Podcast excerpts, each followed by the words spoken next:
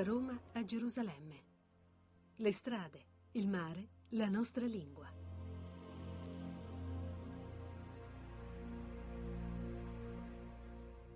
Un saluto da Sergio Valsania e da Ronny.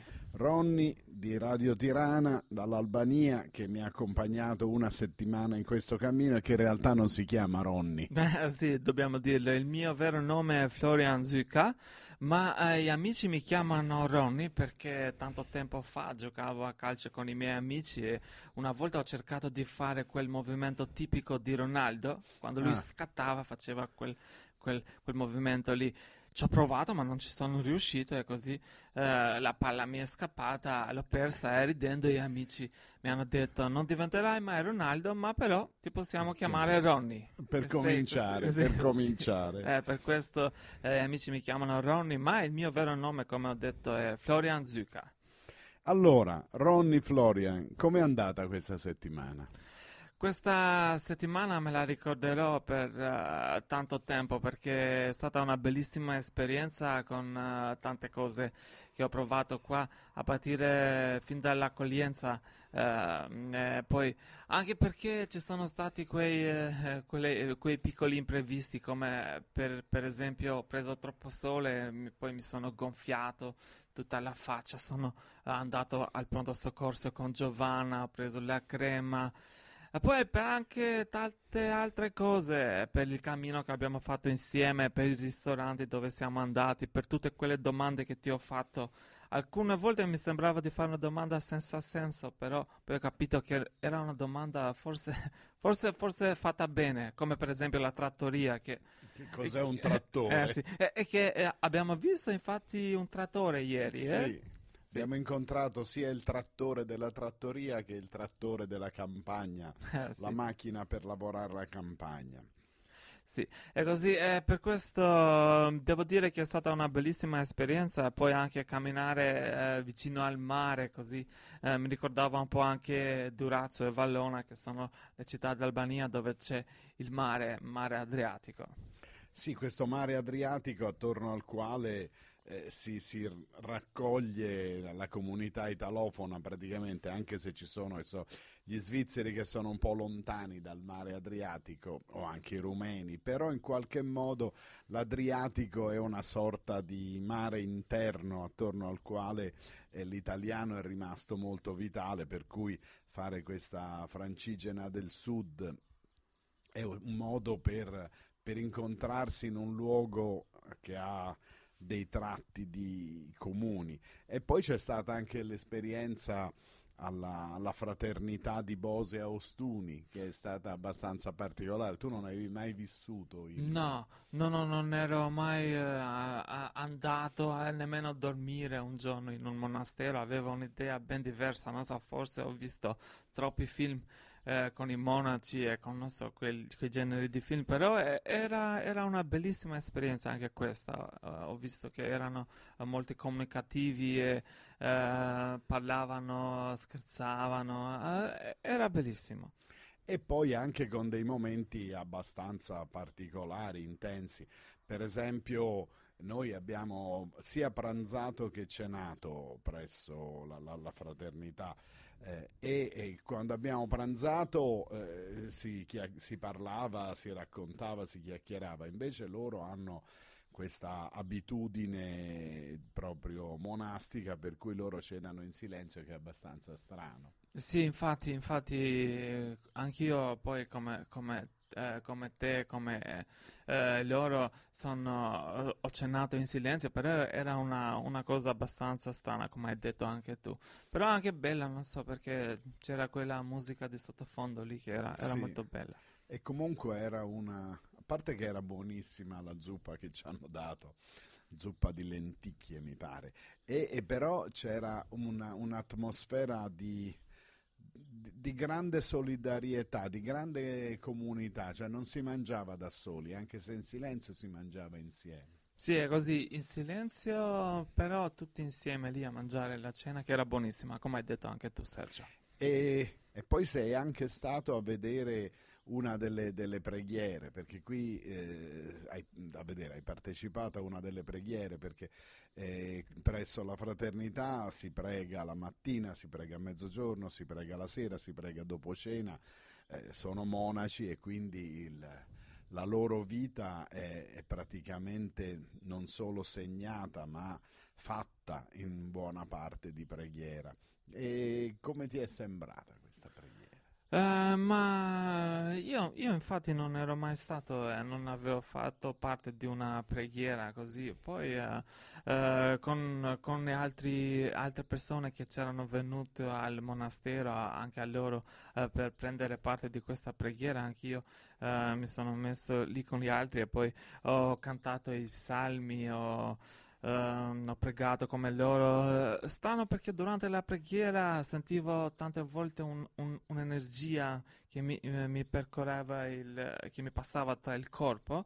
Un'energia molto strana perché mm, non l'avevo sentito poi uh, così, così, tante volte, ma per, quei, per qualche minuto, sai? Perché lo, lo, può sentire, ma non per quanti minuti, quanto è durata la messa. È una, una, una bella esperienza anche questa. Sì, che poi eh, diciamo anche il luogo è molto suggestivo perché praticamente la cappella del monastero, che è un monastero piccolo, ci sono solo cinque monaci e poi uno è arrivato solo a tarda notte, quindi eh, la, la, la, la, preghiera era fatta da, da, quattro monaci che cantavano in questa cappellina che è una sorta di quasi una cripta perché è un po' sotterranea, queste seggioline un po' sotto misura, piccole.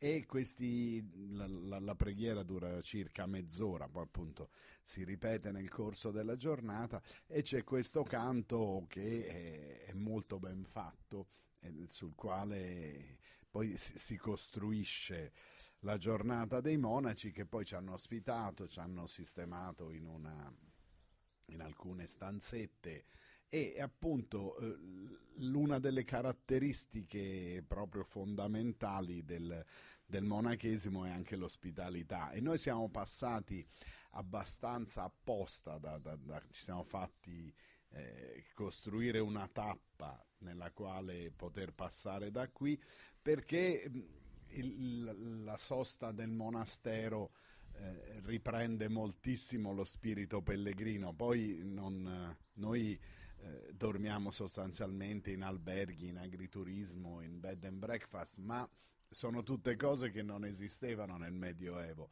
sono elementi della modernità, istituzioni della modernità, mentre invece il, il pellegrino di un tempo si doveva arrangiare, si doveva arrangiare come ci si arrangiava allora e questi luoghi di ospitalità mm, gestiti dai religiosi erano sostanzialmente le strutture portanti anche della possibilità di viaggiare.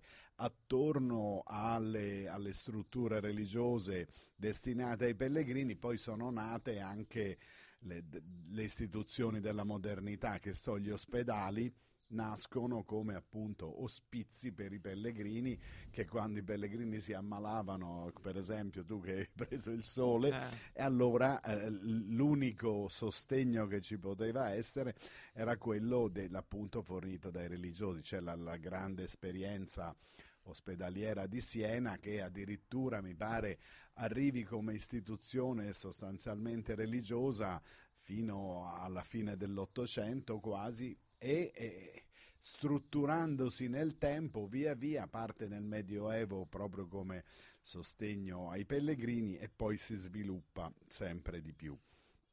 Una cosa da affrontare che, della quale abbiamo parlato un po' camminando è quella del fondo stradale, che in fondo anche a te piace l'asfalto. Sì, ma infatti anche, anche, a me piace l'asfalto. Quando camminavamo c'erano i sassolini era un po' difficile lì abituarci. Uh, ma comunque uh, quando si è in buona compagnia, in buona compagnia, la strada non è che si sente poi tanto perché uh, si, si, parla durante la strada, si, si, dicono tante cose. Io poi ti faccio le domande, tu sai e poi tu mi rispondi e così non si sentono troppo anche, anche i sassolini ma, ma, ma, si sa che ci sono però. Sì, eh. però, perché attorno all'asfalto c'è una grandissima, una grandissima, una polemica fra camminatori, fra viaggiatori che, che si spostano a piedi, perché ci sono quelli che sono contrarissimi all'asfalto, che immaginano che un cammino fatto in buona parte di strade asfaltate sia un cammino non abbastanza vero perché vedono nell'asfalto il simbolo dell'automobile, mentre invece io sono abbastanza affezionato anche a delle stradine asfaltate, poco tra- transitate però, perché il, il vero nemico secondo me del pellegrino è l'automobile, perché quando passano troppe automobili, a parte quella quel pericolo poi oggettivo che c'è perché dove non ci sono le automobili è impossibile essere messi sotto, mentre invece dove ci sono è sempre possibile che capiti qualche cosa, anche se sono casi molto rari. Però la presenza delle automobili, per esempio, impedisce di chiacchierare perché bisogna camminare in fila, poi bisogna stare attenti. Invece la stradina di campagna, anche se è asfaltata, anzi a volte proprio perché è asfaltata, permette di camminare con tranquillità, permette di guardarsi molto attorno perché nella, nella, strada sterrata, nella strada col, col brecciolino e bisogna stare molto attenti a dove si mette i piedi, invece se no puoi camminare a testa più alta, puoi guardarti intorno. E in realtà sotto alla, alla strada sterrata esiste un in realtà c'è un, un, trucco delle automobili perché molto spesso le strade sterrate sono attrezzate anche quelle per le automobili, quei sassolini che danno così tanto fastidio a te ah. e danno ancora più fastidio a me, sono buttati lì per rendere più robusto la, la, la, struttura della strada per permettere appunto il transito delle automobili. Quindi non è che dove c'è il, il, brecciolino è fatto per i pellegrini, mentre invece dove c'è l'asfalto è fatto per le automobili. È fatto tutto per le automobili in maniera un po' più ricca o un po' più povera. Meglio di tutto sarebbe la normale terra battuta, il sentiero di terra battuta, ma quello eh, capita raramente e ha il piccolo difetto che se piove e, questa notte era piovuto, se piove eh, si tira su il fango, ci sono le pozzanghere, diventa più difficile andare. Per cui alla fine la, la Puglia che ha questa caratteristica di avere asfaltato molto anche le strade, le strade cantonali, le strade vicinali, le strade di campagna, in realtà diventa abbastanza accogliente per il pellegrino perché c'è poco traffico, qualità che viene aumentata il sabato e la domenica quando la gente sta più a casa oppure come fanno moltissimi pugliesi e noi li abbiamo incontrati vanno in giro in bicicletta oppure fanno jogging che anche in, in grossi gruppi eh, esperienze niente affatto agonistiche ma proprio di passeggiata. In Albania si va in giro in bicicletta a fare queste cose sabato e domenica? No eh, si va ma però di meno non ci sono tante biciclette lì adesso. Ci sono più macchine che biciclette, invece prima c'erano più biciclette che macchine. Però speriamo che pian piano poi la gente eh, scelga di prendere la bicicletta anziché la macchina perché eh, si sa poi anche non inquina l'aria, è, è, molto più sportiva, fa anche bene se, se viaggi con la bicicletta. Allora, io saluto Ronny Grazie. Da domani eh, verrà con noi Iva Pavletic che viene da, da Radio Pola, dalla Croazia, che è una dei veterani di queste esperienze perché era già con noi l'anno scorso. Comunque, per chi vuole eh, rivedere tutto il viaggio, scoprire chi sono stati i nostri testimonial nel corso di, già di questo mese e anche nel corso delle, delle, settimane che ci aspettano. Noi siamo quasi arrivati a Brindisi e da lì poi partiremo per Gerusalemme attraversando le, le terre del Mediterraneo, anche fermandoci nelle grandi isole. Il nostro sito è da Roma a Gerusalemme.blog.rai.it e funziona grazie a Giovanna Savignano che insieme a Maurizio Lepri si occupa di rendere possibile questo viaggio nella parte tecnica e logistica.